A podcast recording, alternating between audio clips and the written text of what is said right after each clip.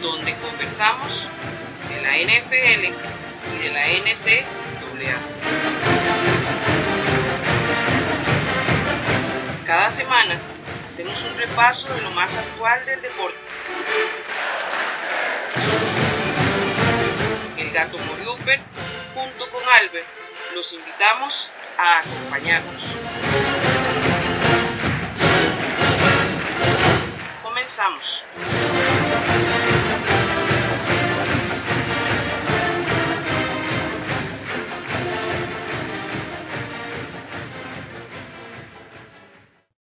Bienvenidos mis amigos yarderos a una edición más de su podcast favorito, Yarda 506 el podcast. El único podcast que no solamente habla de NFL, el fútbol profesional, sino que también habla de la NCAA, del fútbol, del college football. Hoy en nuestra edición semanal de NCAA tenemos un, un gran programa con este, muchos, muchos datos y vamos presentando a nuestros panelistas de hoy. Disculpen. Eh, don Albert, desde Campo 5, amigo y compañero, ¿cómo va ese karaoke? Digo, ¿cómo va ese, ese calor? hola gato y, a, hola a todas nuestras este, escuchas y a toda nuestra audiencia. Eh, hoy tenemos un, como dicen, lo prometido es deuda, hoy tenemos un programa eh, dedicado más que todo a ciertos jugadores que hay que ponerles el ojo ahora en el para la tazoniza, una tazoniza que se está viendo muy golpeada por el COVID-19, que ya han habido muchos partidos cancelados. Entonces, vamos a ver qué pasa. Correcto, mi estimado amigo. Y bueno, hoy contamos con la presencia de nuestro compañero de Yarda 506, Melvin Cruz. Don Melvin, ¿cómo va todo? ¿Cómo van esas cuentas? Todo bien, compañeros Walter y Albert. Espero que hayan pasado unas felices fiestas. Eh, feliz de estar acá. Eh, estamos ya en la, en la, época más linda del año, eh, con fútbol americano todos los días para estarlo viendo. Y ya se viene lo bueno de los playoffs del college football, eh, que este 31 se van a llevar a cabo así para no, no despegarnos de un día eh, bonito como es el fin de año viendo esos partidos entre Cincinnati, Alabama y, Georgia, Michigan, que van a estar disputando el pase a la final del college football. Y bueno, yo me presento, soy Walter el Gato Morioper, su amigo y compañero en este viaje de, eh, de este podcast. Eh, deseándoles de verdad que hayan pasado una muy feliz Navidad, que les hayan traído sus bonitos regalos y que para muchos haya sido una noche muy buena. Y que, bueno, estén disfrutando este, este tiempo. La verdad, el caso es que es curioso, pero entre el 25 y el 31 hay como una, una calma muy, así como, eh, como que nadie quiere saber de nada, como que todo el mundo está esperando el año nuevo, todo este tema. Entonces, pues es muy, muy bonito. Nosotros siempre, pues, eh, pegados a este montón de información que tenemos en estos días, como dice Albert y como todo Melvin, hay mucho fútbol americano de college football que se da acá prácticamente todos los días, a pesar de que, pues sí, el COVID, el COVID, el COVID nos ha, golpeado mucho. Pero bueno, vamos a hablar hoy, tenemos muchísima información, pero antes recordarles nuestras redes sociales, Yarda506 en Facebook e Instagram, el famoso metaverso, y en Twitter, arroba Yarda506 TV. Además, recordarles que este podcast se pasa por el canal de mi amigo Albert Murillo Ávila, College Football 101 este, van y lo buscan ahí y ahí aparecemos nuestros este, hermosos rostros. Y bueno, compañeros, eh, como les digo, como dijo Albert, lo prometido es deuda. Hoy vamos a hablar un poco de los jugadores para seguir en los New York Six. Recuerden que este año los New York Six son Pitch Bowl, Cotton Bowl, Orange Bowl, Fiesta Bowl, Rose Bowl y el Sugar Bowl. En ellos, eh, dos de esos eh, New York Six son los, pues, las semifinales del college football y otros pues son partidos interesantes de exhibición que si bien es cierto no son eh, definitorios de nada, sí son un escaparate muy grande para los jugadores, eh, para que los jugadores se muestren de cara a lo que ya más adelante empezaremos a hablar, que es el draft. Don Albert, ¿qué me puedes hablar de, de estas oportunidades que se le presentan a estos muchachos antes de hablar de ellos específicamente, pero ¿qué, se abre tanto y por qué son tan importantes estos bowls? Bueno, más que todo, el New Year Six es muy importante porque se pasan a nivel nacional. Es que hay que recordar los aspectos. Se están pasando a nivel nacional y también en Estados Unidos como para ciertos trabajos acá en Costa Rica y me imagino que en Latinoamérica igual. En esta semana mucha gente está en la casa.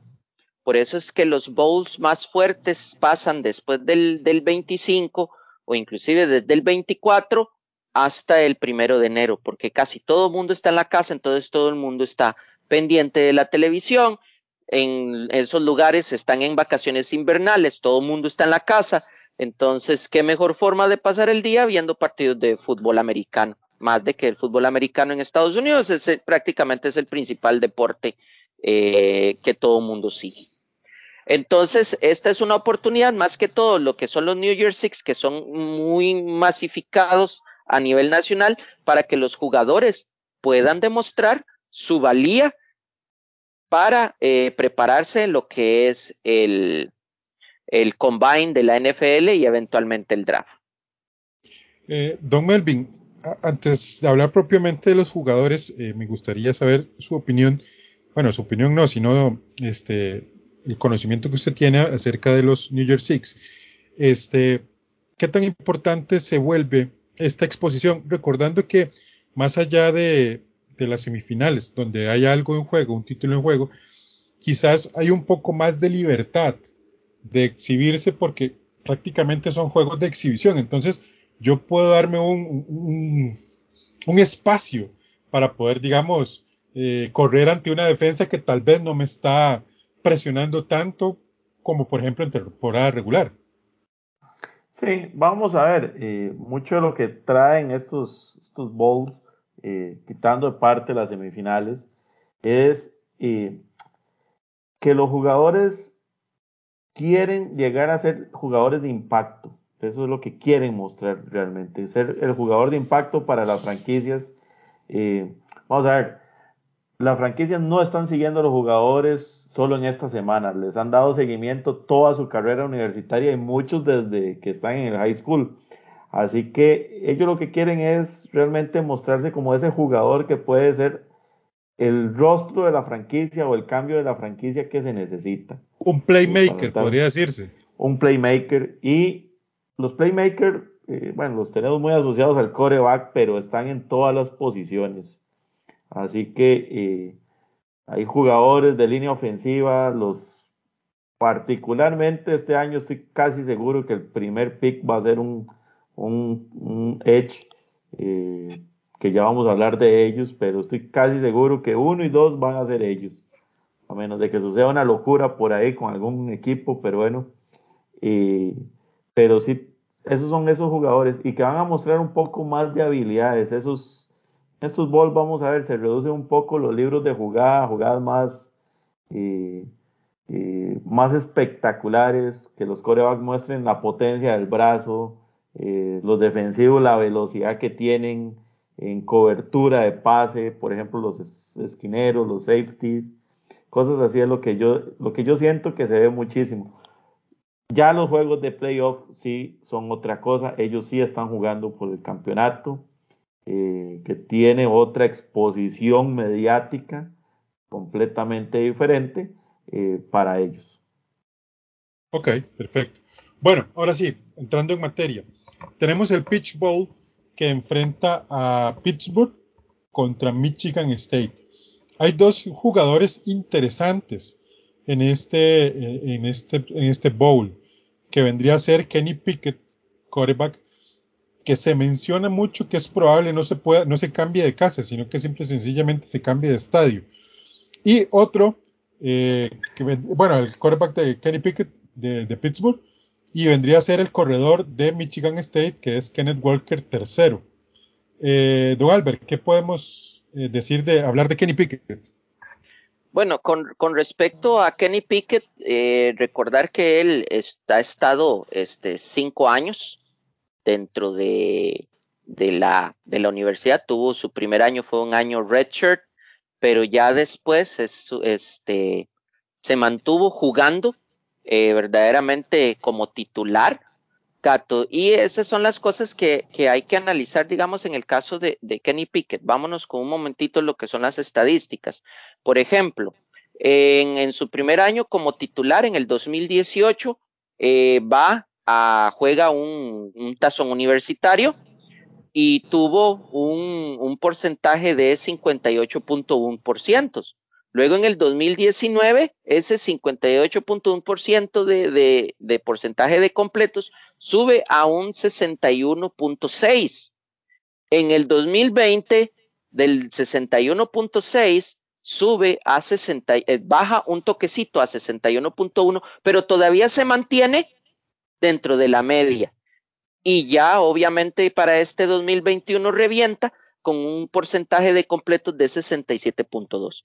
Entonces, eso es algo que hay que ver a la hora de analizar un jugador con base a las, tomando en cuenta sus estadísticas, que él vaya progresando de año con año. Entonces, inclusive estaba viendo que en el, en el año 2020 obviamente por la cuestión de la pandemia, lo que le afectó fue porque jugó solo nueve juegos.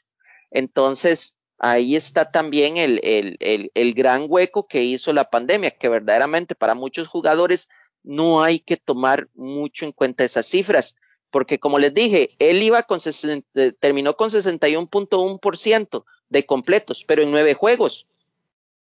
Entonces, si vemos la métrica y si hubiera jugado los 12 o este, 12, 13 o 14 juegos, esa métrica hubiera sido mayor. Y ya en este 2021, con un 67.2%, lo hace un jugador este, que con solo ese rubro es alguien muy, muy, muy certero y que se proyecta para un desarrollo viable en lo que es la NFL. Ok, ok, interesante. Vamos a ver hacia dónde va recordar que, este draft es muy probable, como decía Don Melvin, eh, sea muy defensivo, o sea, no haya tanto talento de ofensivo en primera ronda, pero sí mucho defensivo.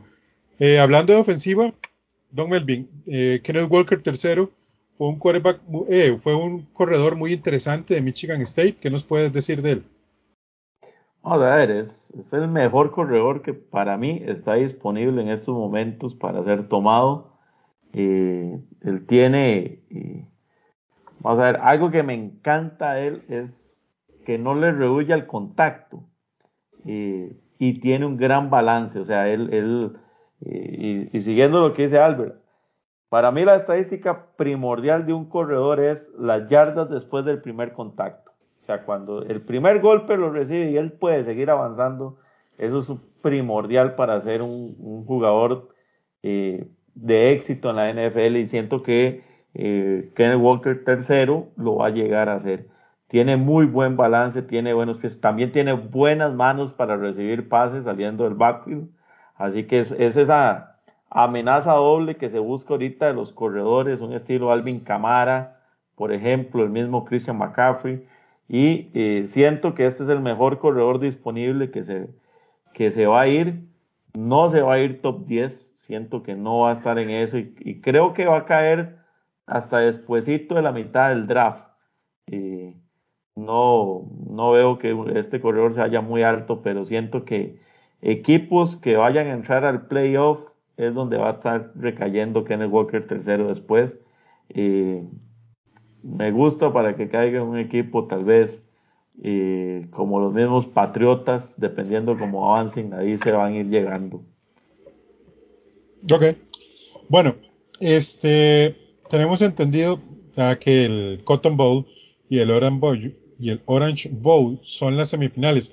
Voy a dejar estos dos para el final, para hablar de ellos con un poquito más de soltura o tiempo, para hablar de, de los que en este caso son exhibiciones. Vamos a hablar ahorita del Fiesta Bowl, que enfrenta a Notre Dame y Oklahoma State, dos equipos que, este, la verdad, han demostrado o sea, son equipos de tradición en el college football y que, si bien es cierto, no se van a jugar mucho, pero creo que hay un poquito de, de, prestigio en este, en este, en este, en este bowl. Dos jugadores interesantes a notar es el profundo o el safety, Kyle Hamilton, un muchacho que se proyecta para top 10, y un jugador defensivo igualmente, que es Malcolm Rodríguez, un linebacker de Oklahoma State, que es muy probablemente que se vaya en quinta ronda. Sin embargo, como les digo, este, este, este va a ser un, un draft muy defensivo y puede ser que se vaya en rondas más altas. Don Melvin, ¿qué nos puedes decir de Kyle Hamilton, este safety de Notre Dame? Bueno, vamos a ver. Este es un espécimen físico impresionante. sí. Seis, eh, seis pies, cuatro pulgadas, que eso es 1.91, si no me equivoco, 1.91, 92 por ahí. Y pesa más de 200, anda alrededor de las 220 libras, o sea, estamos hablando de unos 100 kilos también y con una velocidad y una velocidad de rango de cubrir pase, cubrir terreno eh, sumamente eh, eh, impresionante lo que uno puede ver de Kai Hamilton jugando profundo. Sí, sí, este es el mejor safety que hay. Definitivamente este es el mejor safety que va a haber en el, en el draft.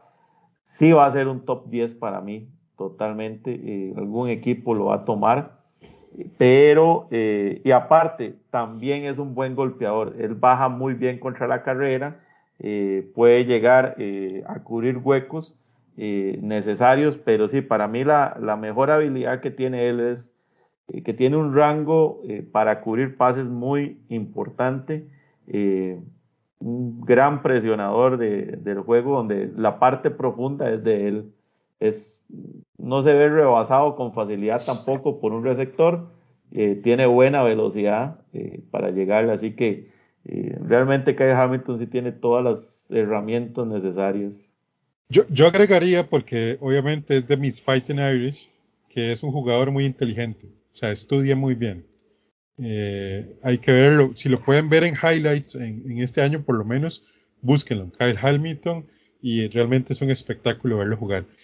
Albert, ¿qué nos puedes decir del linebacker Malcolm Rodríguez de Oklahoma State? Bueno, eh, con respecto a Oklahoma State de este año, sí no está proyectando jugadores alto en el draft. Eh, Malcolm Rodríguez es el jugador que proyectan más alto. Él está eh, calificado para entrar en una quinta ronda. Como ustedes ven, no es una, una ronda muy, muy alta. Pero igual, ¿cuántas veces hemos visto historias de defensivos, por ejemplo, que fueron escogidos en, rondas muy, muy bajas y al final fueron grandes estrellas? No nos vayamos muy largo. Creo que, que este, este Luis de los Baltimore Ravens, el del Gran Cuervo, él fue escogido igual, yo creo que fue en una cuarta o quinta ronda en el, en el draft en su momento. Eh, con respecto a, Malcolm, lo que sí te puedo decir, gato, que, tiene esa función que se está buscando mucho en la NFL, que es, que son linebackers, pero que tienen esa capacidad de poder jugar como safety también. Algo así como, como un Isaiah Simmons, exactamente. Más que todo de velocidad, más que todo velocidad que fuerza. Como Dario Leonard. Exactamente. Entonces él eh, lo que es, lo que son más que todo tacleos en asistencia, tuvo en toda su carrera, ha tenido 153 tacleos, que eso es un, un punto muy, muy a favor de él. Y también que ha presentado en su carrera, igual con Oklahoma State, 13 fumbles forzados. Igual lo que le está afectando a él un poco es el, el, el físico, ya que es un muchacho que apenas y pesa 102 kilos. Entonces creo que por ahí le está afectando un poco. Siento yo que al tener esa ventaja de hibridación, muy probablemente sea excelente para lo que son equipos especiales y después ver qué es lo que pasa. Ok. Eh, bueno, ahí me pasaron un dato de que Luis fue el 26 global. Eh, igual tampoco es como que lo, que lo seleccionaron muy alto, ¿verdad? O sea, no fue un top 10, por así decirlo. Entonces, eh, de esta manera, igual, este, es importante. Ahora, volvemos al tema, el draft no es una ciencia exacta. O sea, y hay que ser claros en eso, o sea, el draft no es una ciencia exacta y no porque te, te, escojan en, en, en el, ¿cómo es? en el global, el top 10 va a hacer que vos seas un buen jugador. Recuerden un especial que tuvimos del podcast hace mucho tiempo y hablamos de los primeros picks, ¿verdad? O sea, hay mucha gente que es totalmente irrelevante, o sea, que lo diga mi amigo Melvin con un tal Jamarco Russell, ¿verdad? Esa ha sido la peor estafa que hemos conocido los Raiders en nuestra vida. Sí, sí, sí. Qué tirada. No, no, pero eh, eso, eso es clarísimo. O sea, no, no necesariamente la posición del draft eh, significa lo bueno o no que, eh, que llegan a hacer. para muestra un botón, de Tom Brady fue 199 global y, y, Russell Wilson se fue en una tercera ronda. De hecho, vamos a ver, eso yo creo que va más. Jonathan Taylor, segunda Jonathan Taylor fue segunda ronda. yo, te voy a, decir algo. Yo te voy a decir algo con Jonathan Taylor.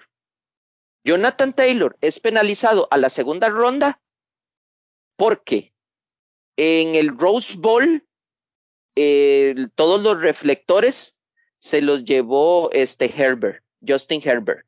Pero si Jonathan Taylor hubiera jugado como jugó la temporada regular este, con Wisconsin, hubiera jugado así el Rose Bowl, eh, muy probablemente él hubiera sido agarrado después del, del top 15 eh, de, del primera ronda. Pero eh, lo jodió Justin Herbert, que obviamente la final del, de la Pacto que Melvin, este, me imagino que la vio contra los, contra Utah. Prácticamente Justin Herbert aplastó a Utah y luego aplasta a Wisconsin. Y por eso estuvo en el lugar que estuvo en el draft. Entonces, una vez más, la importancia de los partidos de, de los tazones, porque si te rajas un partidazo, podés subir un montón de puestos en el draft. Así es. Bueno, continuamos ahora con el Sugar Bowl, que va a ser entre los equipos de All Miss y Baylor. Eh, hay un quarterback que, se perfila como ser primera ronda, no top, top 10, pero sí primera ronda, que es el quarterback Matt Corral. Este es un muchacho que ha demostrado bastante a lo largo del año. Sin embargo, desde mi óptica, Melvin, Matt Corral es bueno, punto. No sé en tu análisis, eh, ¿qué, nos puedes decir? No, vamos a ver, eso lo estuvimos conversando previo al programa. Eh, la profundidad de mariscales de campo en esta camada no es eh, para tirar campanas al viento. todos para mí necesitan más desarrollo. tal vez Matt Corral es el, único que usted tal vez, y ese tal vez hay un montón de signos de pregunta a la par, que pueda tener a la par, que pueda iniciar para un equipo. Pero, eh, y recordemos que juega en, eh, eh, vamos a ver, no tiene, sí, sí, y, no es ese gran programa deportivo que ahorita está robando reflectores, por así decirlo. sí ha tenido muy buenas, o, tuvo una buena temporada realmente para los juegos que ha tenido y tiene una muy buena relación entre, entre touchdown e, e, intersecciones. O sea, lo mejor que tiene es que cuida el balón, pero necesita desarrollo todavía. Pero un equipo de la NFL desesperado por encontrar un coreback, y esos hay muchos ahorita, estoy seguro que va a jalar la, eh, lo posible por subir. Eh, por ahí los Broncos creo que puede ser un equipo que cometa alguna tontería es subir muchos puestos. Y para mí el problema principalmente de estos jugadores es que usted no sabe cómo se van a desarrollar cuando ya les dé la presión de que la franquicia es de ellos. Eh, vamos a ver, Drew Locke, que ahorita estaba con los Broncos, fue tomado una segunda ronda pensando en eso y no pudo. Eh, no sé si Matt Corral puede hacer una respuesta para eso, pero en los que están en los primeros 12, 12 puestos, Broncos, Lions están necesitados, los Broncos están necesitados. Eh, creo que tal vez los Broncos iban a hacer lo posible por subir y llevarse a Matt Corral, eh, que sí está proyectado en la primera ronda, pero yo lo tengo fuera del top 10 y por ahí puede irse para algún lado. Ok, ok. Eh, Albert, un otro, otro safety que tuvo una gran temporada, este, que es Jalen Pitre, o no sé cómo se dice, Pitre. Pitre, sí, sí, sí, Jalen Pitre. Jalen Pitre de Baylor, que está proyectado para una segunda o tercera ronda. Sin embargo, yo, yo he visto highlights de este muchacho y es interesante, o sea, no es un... Eh, me, me, parece que está muy abajo, no lo sé si, si estoy equivocado. Él, él, él está abajo porque él empezó a jugar como linebacker y como linebacker verdaderamente Gato no lo hizo muy bien. En sus primeros tres años jugó como linebacker, no lo hizo muy bien. El, el head coach lo pasó a safety y reventó. Entonces, por ejemplo, este, vean, uno como linebacker, hablemos de, de tacleos. Eh, como, como linebacker tuvo su segundo y tercer año, tuvo siete tacleos, cuatro tacleos, pero después, no, cinco tacleos y nueve tacleos, pero después lo pasaron a safety y pasó a tener 41 tacleos en el 2020 y 54 tacleos en el 2021, ya jugando como safety. Entonces, el muchacho se proyecta bien como safety. ¿Cuál fue el problema? Que sus primeros tres años jugó como linebacker, que no le hizo sumar muchos números, entonces eso le afectó mucho a la hora de este de ponerlo en el de ponerlo en el draft, por eso está en una un proyectado entre segunda y tercera ronda.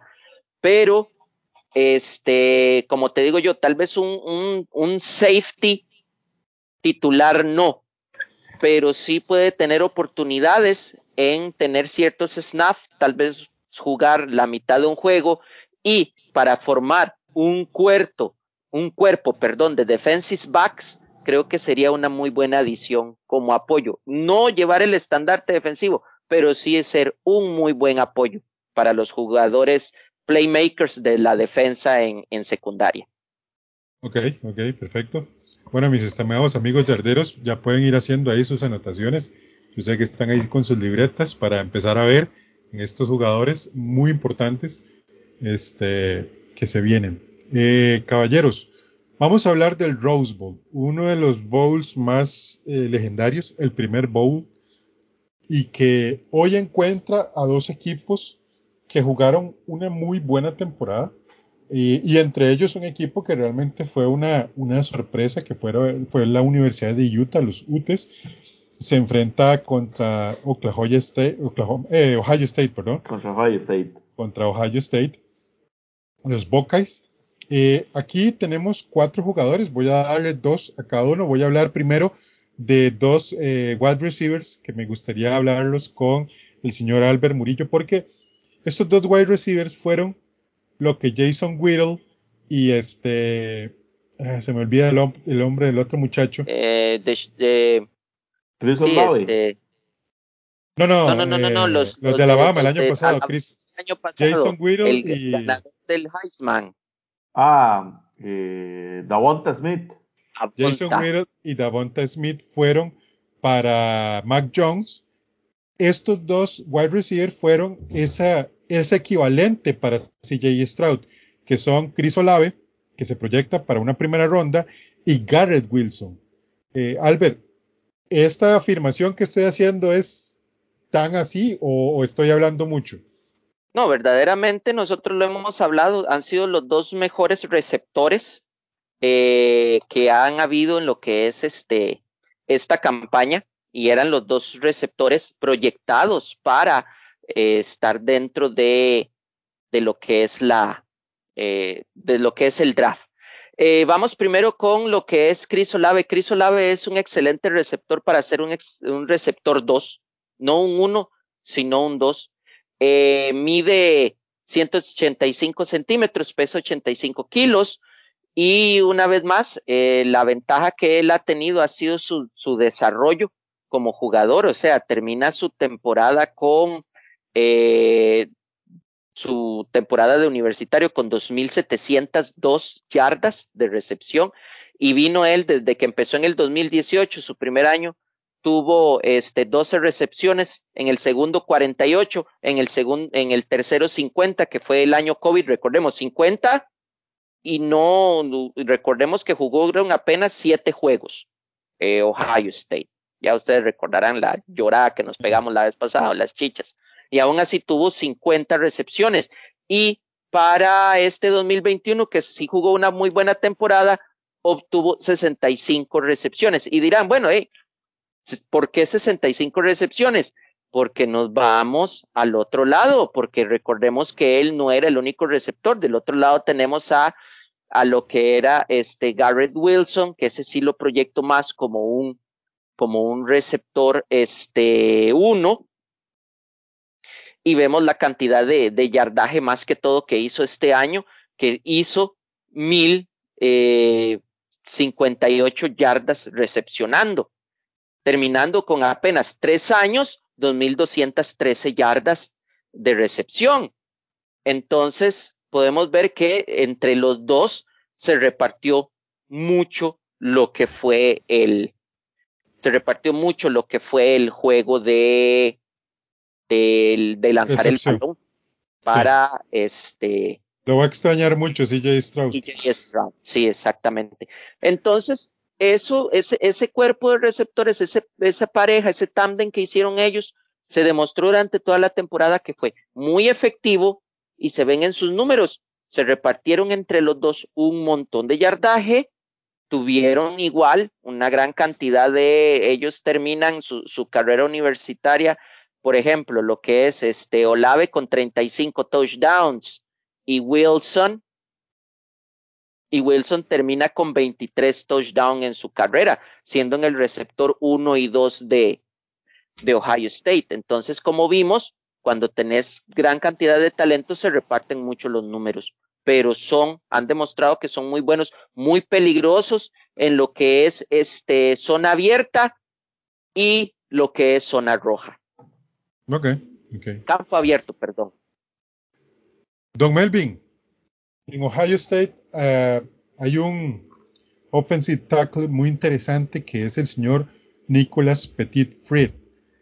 Y obviamente hoy yo le dejé este a usted porque evidentemente usted va a hablar con muchísimo más este, pues, pre precisión de un tal Devin Lloyd, un linebacker de Utah que también, al igual que Nicolás, están proyectados para irse en primera ronda. ¿Qué podemos decir de estos jugadores? Bueno, empecemos con, con el, el, ofens el, of el, ofensivo, el tackle ofensivo de Ohio State. Vamos a ver, tiene un juego de pies increíbles, que eso para un tackle es de lo mejor que usted puede tener. Es muy bueno en los bloqueos de carrera para subir al nivel. Eh, este es uno de esos jugadores que van a llegar en la primera ronda y tienen todavía un techo increíble para crecer en la NFL. Eh, él es muy bueno, eh, como le decía, en la posición de bloqueo. Se, sabe deslizar muy bien sobre la línea, que eso para un tackle es fundamental para poder cubrir a los edge cuando les llega desde las orillas y que no, eh, y que no capturen a su mariscal de campo. vamos a ver para los que, los, lo hemos visto jugar en Ohio State, definitivamente eh, está calificado muy alto. Para mí va a ser uno de los, entre los primeros cuatro tackles ofensivos que se van a ir en esta primera ronda. Eh, y eh, el equipo que lo tome, tal vez no va a tomar un titular inmediato, porque todavía le falta trabajo, pero eso es de lo mejor que le puede llegar para que le sigan ayudando a crecer, eh, pero tiene el juego de piernas necesario eh, para eh, llegar a tener éxito en la NFL.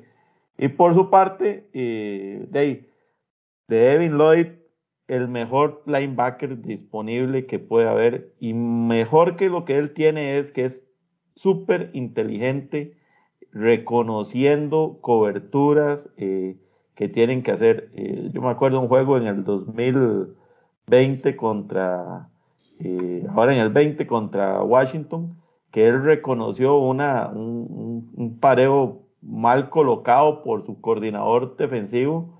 Él bajó a la posición de Edge, por cierto, y llegó fácil a taclear al, al mariscal. Lloyd tiene una inteligencia por encima de los prospectos de linebacker que haya en esta camada. Y definitivamente este sí va a ser un playmaker cuando llegue a un equipo. si hemos visto jugar a Mika Parson, este llega a jugar con Dallas. Sí, eso estaba diciendo, Dios guarde, llega a jugar con Dallas porque este es eh, Mika Parson 2.0 eh, y esos dos, si se logran juntar, serían desastrosos para cualquier equipo, eh, porque son una, sería una pareja linebacker realmente imposible, casi que de superar. Sí, sí, muy interesante. Bueno, caballeros, y ahora sí, vamos a hablar de los de las semifinales. Ahora sí, ya hablamos de los de los partidos que, si bien es cierto, se van a jugar con algún grado de intensidad, pero que no son, en cierto modo, tan importantes. Y vienen las semifinales. Vamos a hablar del Cotton Bowl. Albert, hablemos de dos jugadores muy interesantes que están proyectados top 10.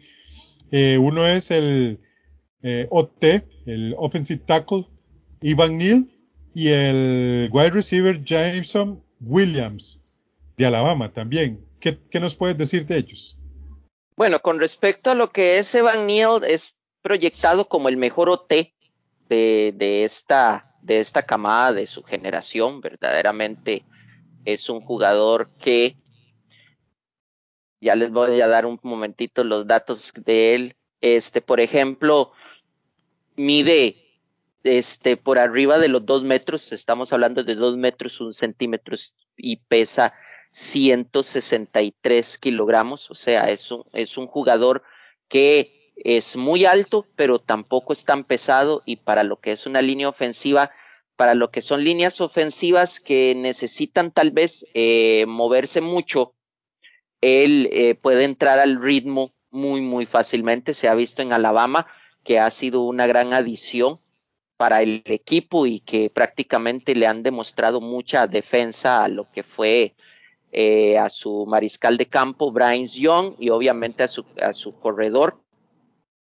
o a los corredores de Alabama en su momento. Entonces, siento que eh, Evan Neal tiene todos los dotes para poder ser uno de los mejores este, linieros y para formar parte de una, tal vez para, para, que sería una buena adición para ya líneas ofensivas ya formadas, que tal vez necesitan este, una piecita o, sí, que necesitan, por ejemplo, una piecita que él podría aportar mucho, eh, pero como ya para líneas ofensivas que están en, formación, siento que sí, le, le costaría un poquito más. Del otro lado tenemos al receptor, este, a un receptor rezagado, por decirlo así, de, de, de, de los tres del año pasado. La camada, de, la, de lo que es la camada de, que fue la camada de receptores que dio Alabama en estos últimos dos años, ¿verdad? Que ha sido tremenda. Pero hay que, hay que, tengo que hablarles un poquito. Jameson Williams, él llega de traslado a Alabama, porque él jugó sus primeros dos años en la Big Ten. Él se va, pide el traslado a Alabama, número uno, porque a Alabama ya se le habían ido toda la camada grande y número dos, en Ohio State, vos sabes, estaban Olave y estaban este Wilson, que son los que acabamos de hablar ahorita, eh, Garrett Wilson, entonces prácticamente él no iba a tener oportunidad. Pide el transfer, lo toma Alabama y verdaderamente sus números crecieron de una forma bestial. Por ejemplo, lo que son eh, recepciones. Tuvo con Con Ohio State, sus dos primeros años, apenas tuvo 15 recepciones. Con Alabama pasó de 15 a 68 recepciones. Entonces ahí vemos una diferencia bastante eh, abismal y que verdaderamente si él se hubiera quedado en Ohio State muy probablemente no hubiera podido demostrar lo que demostró en Alabama. Fue inteligente porque aprovechó la salida de esa correntada de, receptores top que tuvo Alabama y pudo este, acoplarse bien al sistema y obtuvo lo que quería, ser proyectado en una primera ronda. Ok, muy interesante.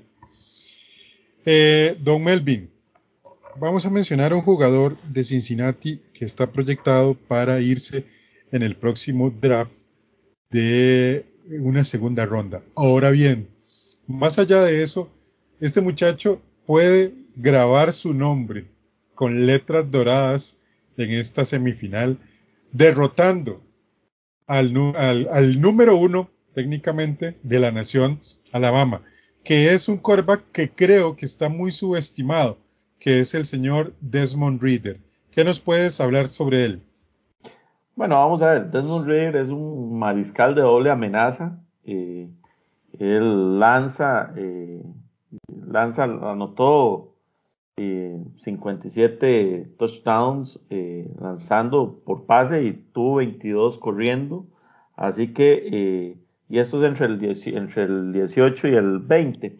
Así que no es tan rápido como un Lamar Jackson, que es con el que uno podría hacer una comparación, pero es muy alto. También mide 6'4 y esas largas piernas que tiene le permite eh, tener buena zancada y hacer buenos movimientos. A mí lo que más me gusta de, Desmond Reader realmente es que es un competidor nato. Desmond Reader es un competidor nato. Lo he visto en algunos partidos cuando eh, lo han interceptado o algo así y él no se rinde y va a buscar el tacleo. Y eso es de lo último que se le pide a un mariscal de campo realmente, que, que se exponga en una jugada rota, lo que sea, pero Reader sí tiene ese, ese, ese sentido de la competencia. Y siento que puede ser que se vaya en la segunda ronda y un equipo que lo tome lo va a tener que desarrollar. y esto es ponerlo detrás de, de, alguien que le enseñe y que se tomen su tiempo realmente para, eh, para poderle dar a él el soporte necesario para llegar a tener éxito en la, en la NFL. Eh, como le digo, me gusta que recibe el golpe y se, levanta inmediatamente a la siguiente jugada eh, y es un gran competidor. Eh, siento que, y estaba diciendo eso, Cincinnati puede darle la sorpresa a Alabama si eh, llega enganchado ese día. Eh, recordemos que Cincinnati tiene una muy buena defensa y necesita que su mariscal de campo nada más ponga los puntos en el marcador necesarios para, imponerse a Alabama, número uno de la nación. Entre comillas. algo para eh, agregar ah, con ¿ah? respecto a, Desmond Reader, y, lo he dicho siempre, él ha sido, para mí es el, o sea, si me dieran a mí para, para ordenarlos, yo pondría a Matt Corral primero, pongo a Desmond Reader segundo, porque me encanta mucho el juego de Desmond Reader. Desmond Reader es un, tiene la contextura, abonando lo que dijo Melvin, tiene la contextura como la de Colin Kaepernick, que son jugadores altos con muy buena zancada, no son muy rápidos, pero tienen muy buena zancada. Pero, a diferencia de Colin Kaepernick, Desmond Reader corriendo ha sido uno de los mariscales de campo colegiales más precisos que he visto eh, lanzar. Porque él, él eh, cuando va corriendo, cuando él está en movimiento, calcula muy bien su fuerza de brazo, calcula muy bien el punto y el lanza excelente. Para mí, de, esta camada, y que es algo que en la NFL tiene mucho valor cuando te estás jugando contra defensivas que presionan mucho.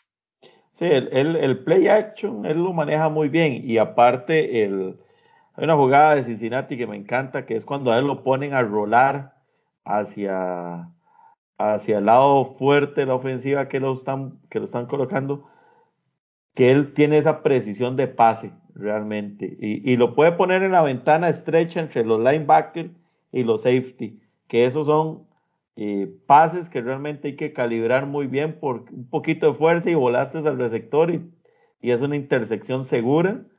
Eh, pero me parece que esa, esa acción de, de rear, de, en el play action y en, el, y en que salga rolado realmente hacia alguno de sus lados, es lo que le permite esa movilidad para, para poder tener esa precisión en el brazo con los pases que coloca.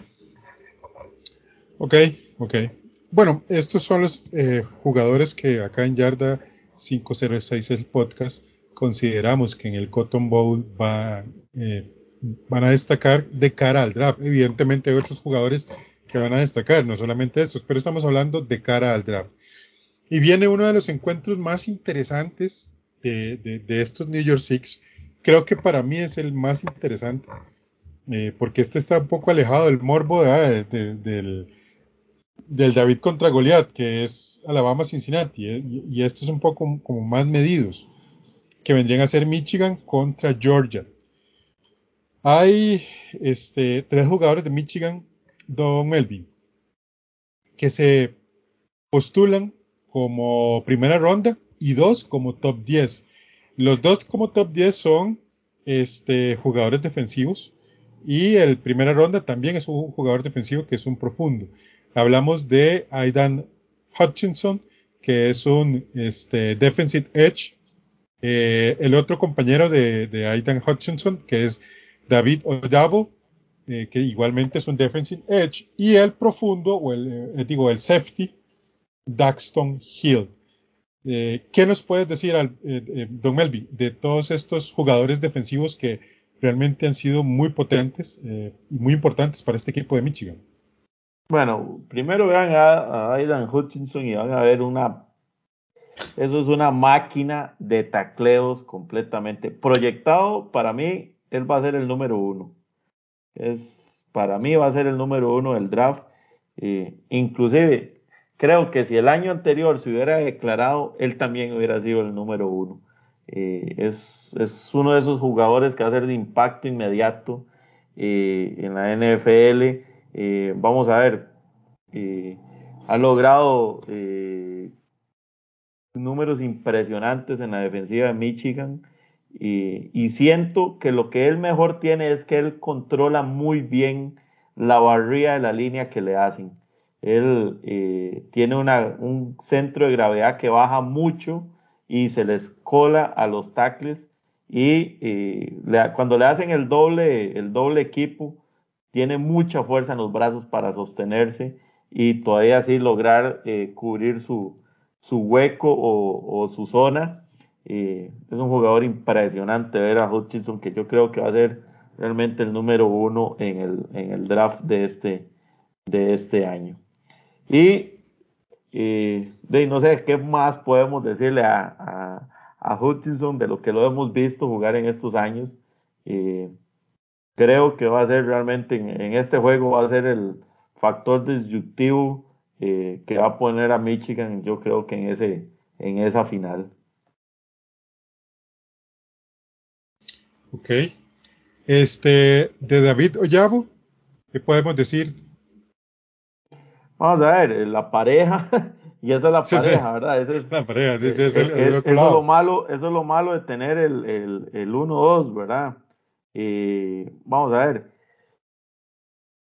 Es bastante alto, él, él mide 6'6, creo, 6'5, por ahí anda, pero es un poquito liviano, 250 libras, por ahí fue lo que habían marcado en su última, me parece que va a tener que subir un poquito de peso para la NFL, pero tiene la velocidad, él contrarresta todo eso con velocidad, eh, realmente es uno, eh, sabe usar muy bien las piernas para cubrir los huecos, aunque esto suene extraño, eh, no necesariamente necesita empujar tanto a sus a, los jugadores de ofensiva, pero él con las piernas logra cubrir muy bien los huecos y se logran poner de posiciones diferentes. Cuando los vean, eh, ellos hacen la típica jugada de pinzas eh, donde presionan por, por, ambos lados, así que es bastante impresionante verlo y creo que también este va a ser otro jugador que se va a ir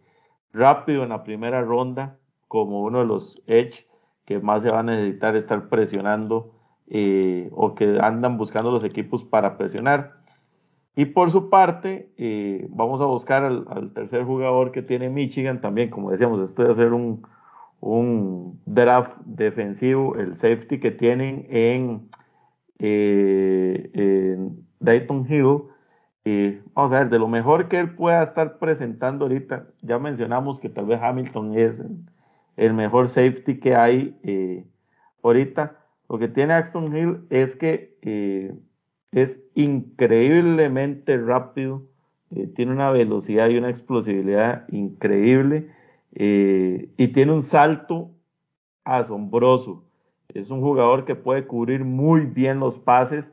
Para mí este es el legítimo profundo, el profundo libre que necesita todos los equipos que tiene un gran rango para cubrir, él sí puede cubrir el campo de, línea a línea, que es lo que llamamos, eh, y que puede estar intersectando bastantes pases. Es muy inteligente para reconocer esos pases profundos y igual que Hamilton, nunca se ven sobrepasados por los receptores, que eso es muy importante, que ellos siempre tienen la jugada de frente. Así que eh, o sea, el Michigan tiene una gran defensiva en estos tres jugadores eh, y los tres casi que asegurados que se pueden ir estando yendo en, en unas rondas muy altas del draft. Eh, indudablemente sus dos van a estar en la primera ronda y, eh, y Hill puede ser uno de esos safeties que también se vayan temprano en el draft. Correcto, mi estimado Melvin. muy buena información.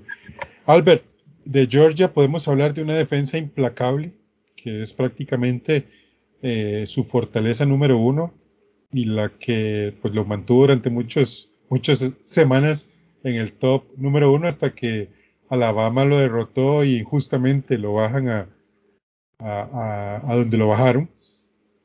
Esta, podemos hablar de Jordan Davis, podemos hablar de Trevon Walker y de Nakobe Dean, todos proyectados primera ronda.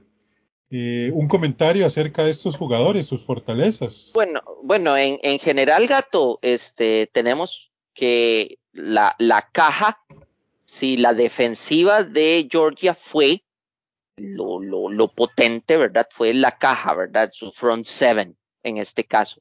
Y da la casualidad de que prácticamente en ese aspecto, los tres jugadores que están proyectados para la primera ronda por el parte de, parte de Georgia, cada uno tiene una función en lo que es ese, ese front seven. Tenemos a Travon Walker, que es este, un edge que en su momento fue catalogado cinco estrellas. Verdaderamente dentro de su ficha técnica está de que es un, un jugador, un edge muy versátil. ¿Qué me refiero con versátil? Que él puede estar jugando tanto como edge, lo puedes poner como linebacker externo o inclusive lo podrías poner dentro como un defensive tackle. Entonces, esas son cosas que verdaderamente valoran mucho, porque tiene lo que es peso y tiene lo que es velocidad.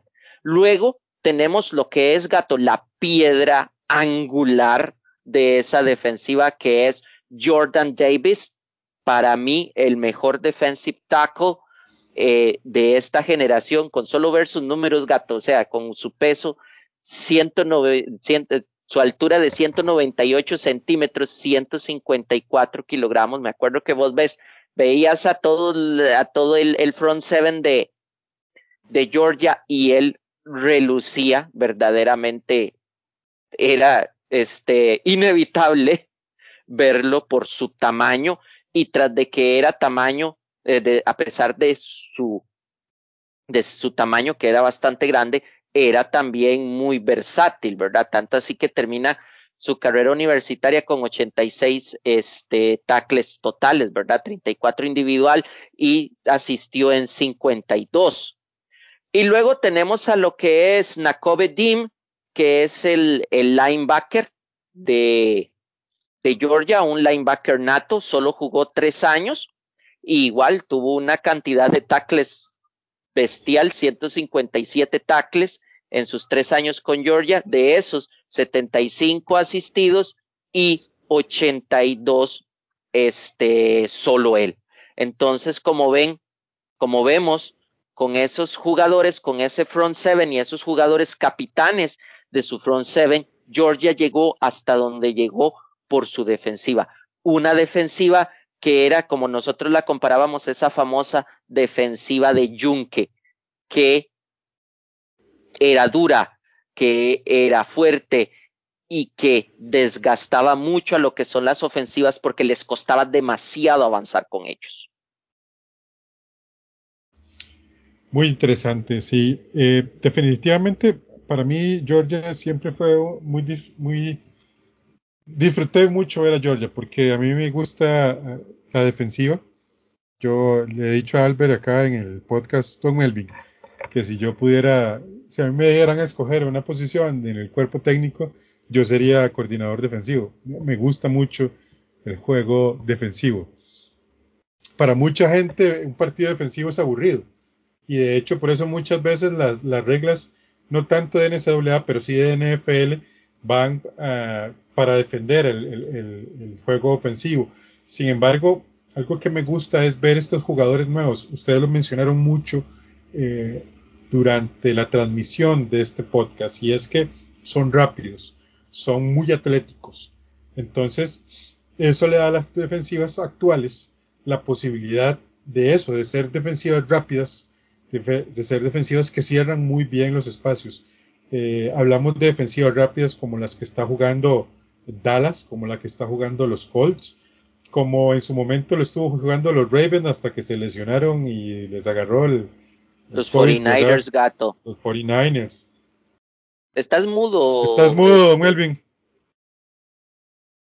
La famosa línea NASCAR que tuvo los gigantes cuando fueron campeones del Super Bowl, cuando estaba... Correcto, sí. Eh, de hecho, el, el, sí, eh, el, coordinador que ahorita está en Chief, eh, Espagnolo. Espagnolo fue el que, el que tuvo esa, la famosa línea NASCAR, así era como se le llamaba, eh, que fueron los precursores de esto. Ahorita, vamos a ver, las reglas de la NFL eh, están totalmente inclinadas hacia el lado ofensivo. Cuesta jugar de defensivo porque cualquier cosa es una penalidad. Y ya estos nuevos jugadores que vienen llegando, eh, vamos a ver, compensan a veces un fuerza que antes veíamos en eh, de los que nos gustaba mucho las, los años anteriores, los no obstáculos, o sea, eso ya eh, van desapareciendo por jugadores que tienen mucha velocidad y que aunque tienen fuerza, son más precisos para cubrir, que eso es lo que más me gusta están buscando. Mucho, digamos, por ejemplo, lo que está haciendo de Forrest Buckner, por ejemplo, en los Colts, Darius Leonard en los Colts. Uh, hay un jugador defensivo, Don Melvin, que se me olvidó ahorita de los, de los, de los Raiders. Crosby, creo que es.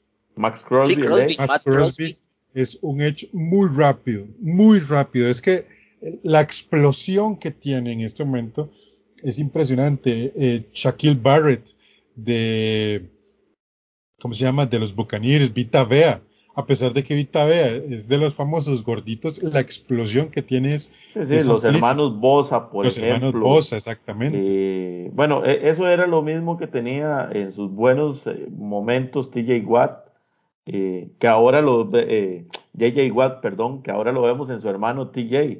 Correcto, sí. un Aaron Donald. Un, Aaron Donald que es impresionante, como tackle. Sí, vamos a ver. Si nos vamos un poquito más livianos, Juron, el linebacker de los Patriotas, que lo hace muy bien también. Que, viene, que viene eh, precisamente Baltimore. Y después, vamos a ver, ya para atrás, eh, lo que se está buscando son linebacker, eh, que hay muchos linebacker que ahorita ya no tienen el cuerpo linebacker de hace muchos años. O sea, ya un, un Ray Lewis en la NFL actual estaría cortísimo de velocidad para llegar a muchos lados.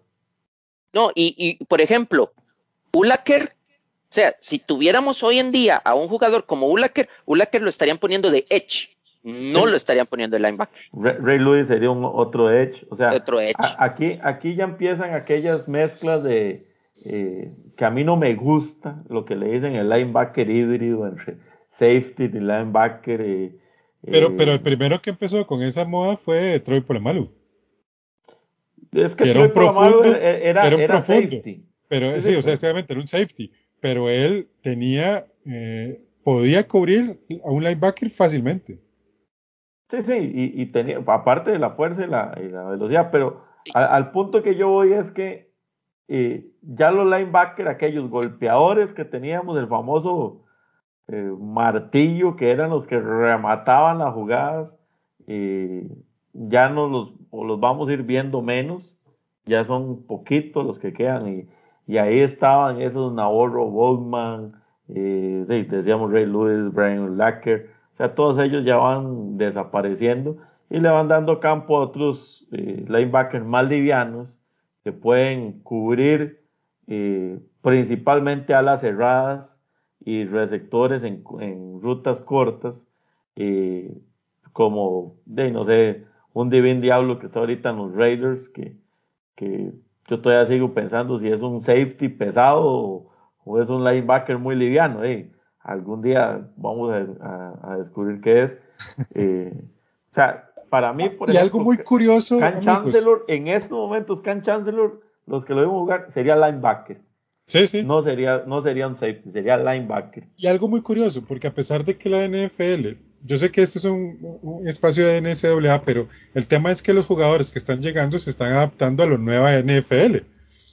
Por ejemplo, la NFL, a pesar de que está favoreciendo a la ofensiva, este año hemos, visto, perdón, hemos visto una cantidad de juegos defensivos impresionantes. Sí, sí, totalmente. Y vamos a ver, vean, en esto, por ejemplo, volvámonos al college. ¿Quieren ver defensiva? En estos playoffs vamos a ver defensiva. El equipo más flojito en defensa es Alabama. Y Alabama va a necesitar colocar muchos puntos para ganar. Porque si el juego está cerrado y es un juego de defensiva, Cincinnati se lo va a llevar. Si en el otro lado es donde las fuerzas están parejas, eh, ahí vamos a ir de los jugadores que estuvimos hablando. Un Hutchinson siendo un playmaker, eh, un Hill siendo un playmaker, un Davis siendo un playmaker. O sea, siento que en el, si quieren ver un partido defensivo y realmente que va a estar interesante, porque creo que ese va a llegar hasta el final, el que tenga la bola va a ganar, eh, va a ser ver Georgia contra Michigan. Y eh, partido se va a ganar en las trincheras, o sea, verdaderamente a lo que a lo que se proyecta del partido se va a ganar a las trincheras. Eso va a ser un partido de mucho golpe, mucho, mucho, mucho golpe. Sí, sí, y, aquí va a ser eh, lo que antes se decía, el, último equipo en pie va a ser el que va a ganar, o sea, el que logre imponerse ahí, el que logre tener eh, lo que se llama ventaja de campo, que es hacer que el otro equipo juegue presionado completamente contra su propia línea de gol, es donde va a estar, yo creo que la clave de la victoria. Y como les digo, eh, Alabama puede ser que supere a Cincinnati pero al que se tope después en una final es un escollo todavía más duro de superar. Y no creo que Alabama vaya para pueda superar dos pesos pesados que se tope así. Estamos hablando que del de Michigan Georgia sale el campeón nacional. Estoy casi seguro que de Michigan Georgia debe salir el campeón nacional, aunque yo le estoy apostando a Cincinnati, pero es un tema de probabilidades nada más, ¿verdad? pero sí, o sea, ¿qué dice Albert? No, yo estoy de acuerdo con, con, Melvin. Yo creo que hasta lo dije, gato, en el, en el podcast pasado. O sea, cuando hablamos de los, de los New Year Six, la, la final es el Orange Bowl. O sea, la final nacional es el Orange Bowl. A mí, obviamente, yo comprendo a Melvin. A mí me gusta mucho lo que es Cincinnati, por lo que ha llegado, por la historia que ha hecho. Cincinnati se merece llegar lejos, pero ya en una eventual final nacional, contra Georgia o Michigan no tiene. Tiene para poderle ganar a Alabama, porque ya hemos dicho que Alabama es una muy buena Alabama, pero hemos visto mejores versiones de Alabama. Pero ya después agarrarse con, con la potencia de, de, de, Michigan o la potencia de, de Georgia, ya son otros 100 pesos. Lo veo muy, muy difícil. Por eso el campeón nacional sale del Orange. El que se coma la naranja es el que se lleva el título. Excelente, mis estimados compañeros yarderos. Bueno, y este fue nuestro programa de esta semana de NCAA. La verdad, el caso es que ha estado muy bueno, muy interesante, con muchísima información. Sé que ustedes han sacado esos apuntes y que van a estar eh, pendientes de estos jugadores en, el, en los diferentes New York Six. Y si tienes algún jugador que usted va a ver particularmente, comparta con nosotros en nuestras redes sociales, Yarda506, en Facebook e Instagram y en arroba Yarda506TV en Twitter. Eh, don, El, don, Melvin, para cerrar un, un, un, mensaje de cierre para nuestros yarderos. No se pierdan el, definitivamente no se pierdan los tazones en esta semana, pero principalmente el 31, desde las 2 y 30 de la tarde pueden estar sentados esperando el, el fin de año, viendo estos grandes partidos. Eh, Cincinnati va a dar la sorpresa, se le va a imponer a Alabama. Del otro lado no tengo claro quién pueda ganar. Como decíamos, el último en pie creo que es el que se va a imponer. Y esperar el juego de campeonato ya el próximo año. Pero, como siempre les digo, sigan el college football para que vean las futuras estrellas de la NFL eh, que van a estar llegando. Excelente, don Elvin. Don Albert, un comentario de cierre. dos cositas para acotar. Bueno, volviendo con lo que estábamos hablando acerca de la NFL moderna, recordar algo tan simple como la eliminación del fullback en las ¿Sí? ofensivas, porque lo que se hace en las ofensivas es lo que dictan para las defensivas. Con el hecho de eliminar el fullback de las ofensivas, reducir mucho su participación a una nula participación, ha hecho que los linebackers tengan que ser más livianos y buscar más la cobertura. Y con respecto, eh, vean los tazones, yo en lo personal, por, por mi tradición, obviamente veré los tazones de los playoffs, pero si hay uno bonito de tradición que hay que ver, hay que ver el Rose Bowl. Yo sé que va a ser más exhibición que otra cosa, pero ver a Utah, Ohio State, Utah se merece haber llegado donde está, se merece jugar el Rose Bowl. Ohio State tuvo una gran ofensiva, también se merece jugar el tazón de las rosas hay que ver ese juego. Y con respecto a la final nacional, yo todavía me mantengo. Este es el año de Georgia. Van a ver esa ofensiva de Martillo y esa defensiva de Yunque disputar la final nacional y llevarse la final nacional. Yo le tengo fe a Georgia todavía y me moriré con Georgia. excelente. Georgia excelente, se lo merece, Albert. se lo merece Georgia. Bueno, merece ser campeón eh, nacional. Va a llegar Michigan y Michigan va a ser el campeón. Ajá. Porque va Jim Harbaugh. ¡Ja! Mr. Ja. Comeback. ¡Ja, ja! ¿Han visto, ah? Ya verán, ya verán, ya verán.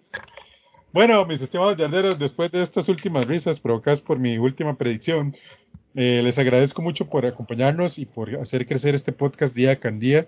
La verdad, el caso es que estamos muy contentos con la aceptación del podcast. Y esto es gracias a ustedes que nos acompañan en su oficina, en su gimnasio, caminando, en el bus, en el automóvil, no sé, en tantos lugares donde pueden eh, acompañarnos. Para nosotros es un gusto producir y este, realizar este podcast. Y bueno, nos vemos la próxima semana. La próxima semana ya venimos con marcadores. Esperemos que don Melvin también nos acompañe ahí a hablar de, lo que fueron las semifinales y ya pues empezar a hablar un poco de la final nacional. Y don Albert también, compañero, obviamente, mi compañero, mi socio. Y nos vemos la próxima semana y también esta semana con el podcast de NFL. Por nuestra parte, muchas gracias. Bye. ¡Chao! Hasta luego.